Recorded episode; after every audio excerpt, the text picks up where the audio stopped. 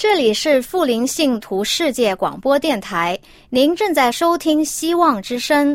如需要更多信息，请随时写信给我们。我们的电子邮件地址是 bible at a w r dot o r g，或者您也可以通过 WhatsApp 致电给我们，加幺二二四杠二二二杠零七七七。婚礼之后，爱情的下半场，爱情的下半场。变幻莫测，充满挑战。也许结婚后发现枕边人竟然和你有着天壤之别的性格。天壤之别的性格。原来原来性格不合真的会有问题。嗨，到时再说吧。啊。婚姻充满了不可思议的惊叹和风险。难以理解的神秘和惊奇，独特的喜悦和哀伤。婚姻生活，此一时风平浪静，彼一时怒涛万丈。幸福的婚姻不是没有冲突的，而是而是有能力解决冲突。两个人总比一个人好，因为。二人劳碌同得美好的果效。夫妻夫妻是一起承受生命之恩的，爱到永远，爱到永远，爱到永远。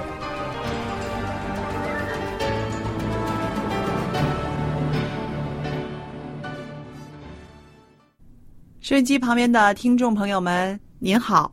我是节目主持人肖佳丽，在这向您问好，也特别的欢迎您参与我们的节目。我知道啊，婚礼之后这个名字很吸引大家，是不是？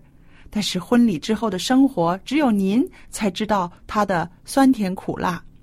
婚姻真的是如人饮水，冷暖自知。我们每个经历婚姻生活的人呢，心里面总有很多的话想说。如果您愿意说的话，可以告诉我。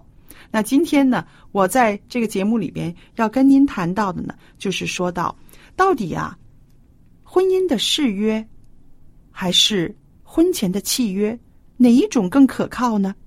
因为在现代社会里面，我们常常会听到很多名人、有钱人他们在婚前呢先签一个合约，就是说，如果真的要离婚的时候，应该怎么怎么样，还没有结婚就想到。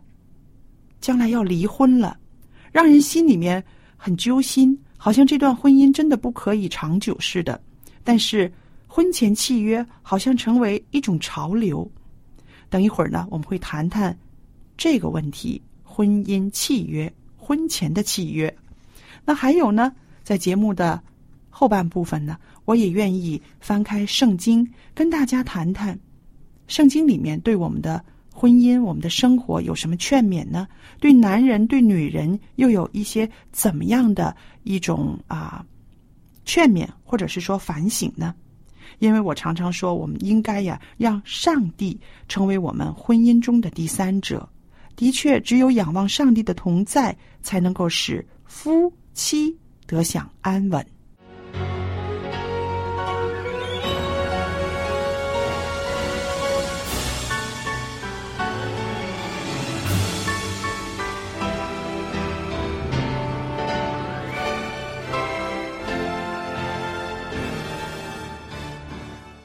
那我刚刚也提到了，就是说，在现在这个社会、这个时代，越来越多有钱或者是知名的夫妇们呢，他们签下所谓的婚前协议书。那这个协议书，也就是说是一种契约。婚前协议书是新郎新娘在结婚行婚礼之前就签下的协议，内容呢，就是以后如果有一旦离婚的时候，财产要怎么怎么样的分配，房子要怎么怎么样的分配，孩子应该归谁等等。纽约的房地产大亨唐纳川普先生啊，是最先开始签署这个婚前契约的人之一。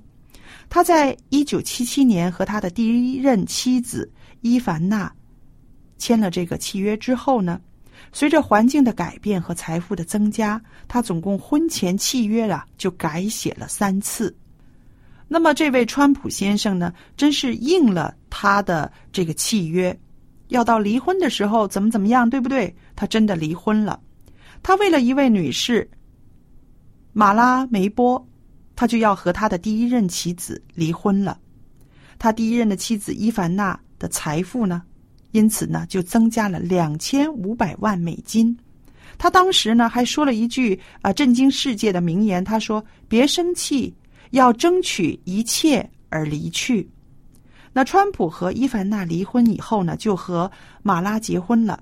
他们又签了一张婚前契约，其中一条条款提到，如果他们的婚姻维持超过五年，马拉呢就可以得到一个巨额的财产。从所签订的婚前契约书里面呢，我们可以发现，他们婚姻中的情感随着环境变化。而沉浮，最终呢是一种摆荡的情感和漂泊的婚姻。那有一个人呢，他专门鼓励现代人签婚前契约。这是一个律师，他的名字叫做艾琳。他说啊，婚前契约可以保护你自身的利益呀。他又说，婚前契约就好像买火险一样，没有人希望有火灾呀。但是如果有保险，那就不怕火灾了。那从这个人的话里面，加上这个婚姻的婚前契约里边呢，我们就看到了签署的人呢，其实都反映了不信任对方，也不愿意完全委身的心态。婚前的确需要睁大眼睛看清楚对方，再进入婚姻，就像你不应该不看清楚细节就签约一样。然而，当我们一旦进入婚姻的盟约的关系里面呢，就非常清楚的要相信，这将会是长相厮守，除非死才能够使男女夫妻彼此的分离。那二零零七年底，有一对夫妻，他们庆祝结婚三十五周年，女儿们呢刻意安排他们到夏威夷的一个岛上，全家聚集庆祝。他们所在的旅馆面对着湛蓝的太平洋的海岸，旅馆四面呢都有美丽的草坪和高大的椰子树，草坪上有三张用粗绳子编成的吊床，挂在两棵大大的棕榈树下。这个太太和她的先生抱着两岁的小孙子躺在吊床上摇晃着，吊床慢慢的摆动中，他们听着浪花拍岸。看着高挂天际的彩虹，很惬意，很舒服。忽然呢，这位女士她想起了一句话。她告诉她的先生说：“她说，婚姻中盟约的吊床需要长时间的编织，才会坚固到让许多人能够安然的躺卧。但只要一瞬间，就会被切为两半。当盟约。”被破坏的时候，就好像有人拿把刀子把吊床的绳子切断了。那吊床中的每一个人呢，都同时的跌倒落地，以致人仰马翻。而那些坚持盟约直到死亡才分离的人呢，死亡只是把一个人从吊床中移出去了，他并没有切断吊床绳子，也没有人会被摔倒，跌到地上。在那一刻，这位女士她说的这一段话真的是很有哲理，是不是？离婚就像是一般剪刀，一把剪刀把那个吊床的一条绳子吊着的那条绳子剪断了，然后上面的人整个状况就不一样了。美国有一位教授。他从旧约中上帝与以色列人所立的约谈到夫妇的婚姻关系，他用四个阶段来形容神人互动的关系，来表明夫妇四个阶段的婚姻关系。那这种关系能够帮助我们彼此委身、信任和包容，这样呢才能够建立长久的亲密关系，并且呢。可以长相厮守。这个关系呢，四个阶段。第一个阶段呢，就是盟约的阶段。盟约是说到父神与人立下无条件的爱之约。第二个阶段呢，是说到父神借着耶稣的救赎显明了他的恩典。第三个阶段呢，是圣灵的能力。父神借着圣灵改变人的生命，更像主耶稣。第四个呢，就是一种亲密的关系。当父神进入人的心里，与我们建立亲密的关系。那好了，我们看一看上帝和以色列人立约，进入这四种关系里面，人也可以把这种关系深入到夫妻的关系上。第一呢，那就是爱与被爱。说到爱与被爱呢，其实也牵扯到这个爱与接受爱。坚守婚姻的盟约，以无条件的委身于配偶，因此呢，就可以恒常爱你的配偶，也让自己被配偶所爱。第二呢，就是说到饶恕和被饶恕，因着彼此以爱来款待，而生出恩慈怜悯的心。那么恩慈所传达的呢，就是饶恕对方，也被对方饶恕。我们看看上帝。不也是这样对待人吗？那就是上帝的恩典。愿我们在婚姻中也能够有这样的恩典，怜悯对方。第三呢，就是服侍和被服侍。有爱，有了饶恕之后，接着呢，就是愿愿意以行动来服侍和建立你的配偶，使对方大得益处，也承认自己需要被服侍。第四种关系，我们看一看，那就是说到我们进入亲密的关系的时候，需要认识，也需要被认识。因着夫妻不断的彼此相爱、饶恕和服侍，两个人之间呢，就愿意敞开，让对方深入的了解自己，也更多了解对方，使双方彼此更加的了解，使双方的爱更加深。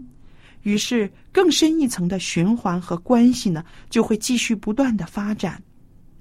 这位教授呢，他也强调，由立约进入恩典和圣灵的能力，最终深入夫妻间的亲密关系呢，可以使誓言中的爱借着实际的生活而被建立。那我们说，亲密关系能够让上帝一切医治的力量，用爱、用恩典和宽恕。进入到这个婚姻的盟约里面，因而创造了一个安全的、敞开的和被接纳的环境。在这样的环境里面，夫妻男女才能够在婚姻中有最大的成长。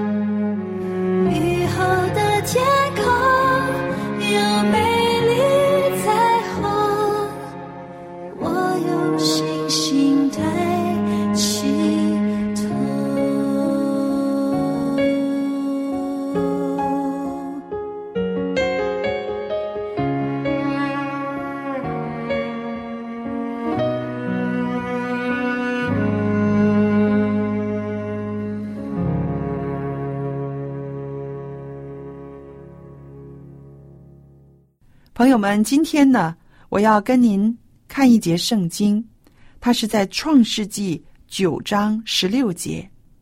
创世纪九章十六节这里说：“红必现在云彩中，我看见就要纪念我与地上各样有血肉的活物所立的永约。”在这段经文里面呢，出现了彩虹。出现了云彩，还有呢，出现了一个约。说到彩虹呢，就让我想到了一首歌，这首歌叫做《Over the Rainbow》，您听过吧？它是应该是上世纪三十年代的时候，美国呢就开拍了著名的童话《绿野仙踪》。这首歌唱红了。这么多十年来呀、这几十年来，有很多人都唱过这首歌，因为这首歌呢，它也获得了奥斯卡最佳电影歌曲奖。很多歌手来演绎这首歌曲，它也是每位成名歌手的梦想之歌。每当乐韵响起，你就都会悠然神往，想起甜蜜的日子，想到你曾经拥有的梦想。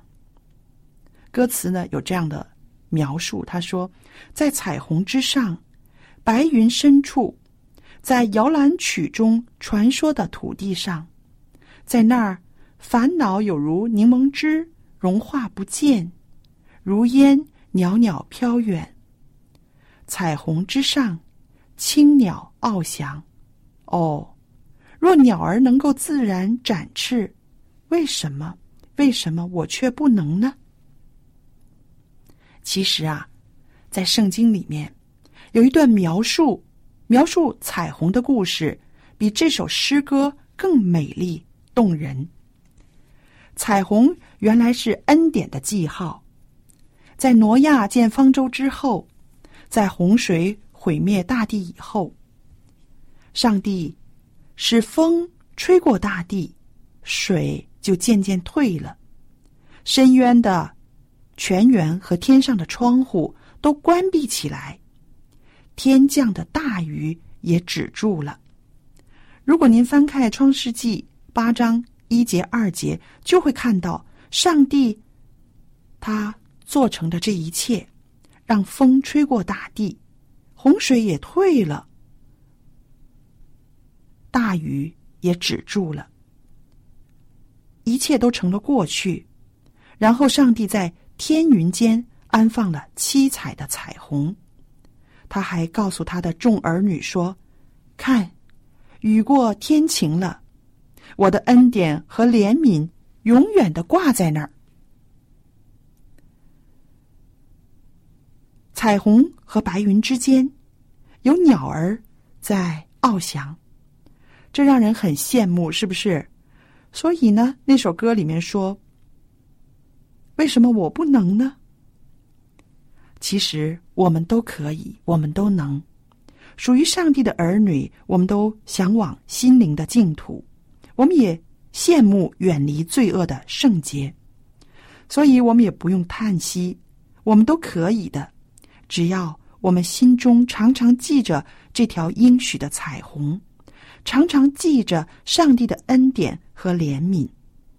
每当你感到沮丧，你觉得上帝跟你的距离好远的时候，不用怕，勇敢的向上帝祈求。静下心来想一想，那条彩虹，人在罪大恶极的之后，上帝施怜悯，让挪亚造方舟，使一人的一家可以在里面保留性命生存，甚至动物。上帝也怜悯，留下了物种。想想这一切，再比一下我们目前的状态，我们会想到，在一切不可能的事上，上帝都可以，所以我们也不需要情绪低落、沮丧。只要想到那条应许的彩虹，我们就可以勇敢的面对未来，勇敢的向上帝祈求。你就会看见上帝的恩典是在你的之上的，就好像彩虹出现了。心灵的回响，正好像保罗跟我们说的：“谁能够使我们与主的爱隔绝呢？”每当魔鬼挑战我们，像挑战约伯说：“你的神在哪儿？”的时候。就是让我们要告诉他，那，你也看到了，我的上帝就在那儿，在彩虹之上。祷告还没有我睡停的时候，我用信心抬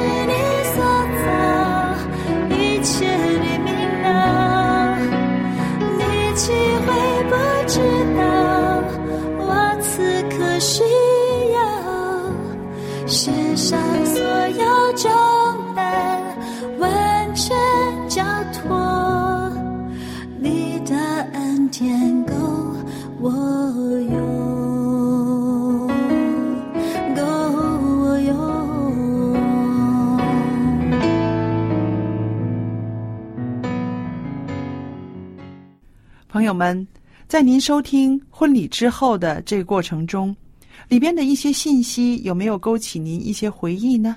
又或者是能够安慰您的心，让您知道，借着上帝，借着祷告啊，借着上帝的能力，我们是可以让我们身边的一些啊风浪呢，把它变得没有那么影响我们。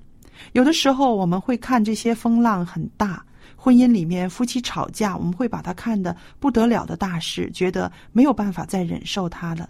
但是其实我们宽容一些，想一想上帝是怎么样待我们，他与我们立盟约，他借着恩典，借着他的能力，使我们和上帝之间进入亲密的关系。其实，在婚姻生活里面也可以，是不是？借着两个人的婚约，同时彼此的恩待，同时彼此的影响，改变，借着上帝的临驾，然后我们的婚姻也可以出现一种非常亲密深入的关系。朋友们，在现今的时代，坚守婚约承诺可能会遭遇到很多很多的挑战，到底怎么样应付呢？您心里面有没有一些想法呢？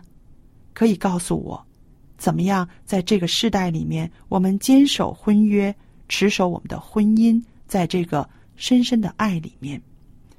同时呢，在节目尾声的时候呢，我不但愿意把我的地址告诉您，欢迎您写信来跟我分享您的看法，分享您的讨论，也可以向我来索取一些光碟或者是圣经小册子都可以。今天呢，我特别要送的一本书呢是《圣经中的妇女与我》。《圣经中的妇女与我》是我今天要送给朋友们的一本书。那当然了，不光是妇女的听众可以写信来索取，做丈夫的也可以呀、向我索取一本书送给你的太太，我相信她一定是很高兴的。来信的时候呢，萧是风萧萧的萧，家是家庭的家，丽是美丽的丽。还有我电子信箱的地址是佳丽，佳丽的汉语拼音的拼写，然后后边有一个 at v o h c v o h c 点 c n，我就会收到了。记得来信的时候写清楚您的姓名、回邮地址和邮政编码，然后呢，告诉我你要索取的是《圣经中的妇女与我》就可以了。那听众朋友们，今天收听了婚礼之后这个节目到这儿要结束了，谢谢大家的收听，愿上帝赐福于您，赐福您的婚姻，还有您的家庭生活。再见。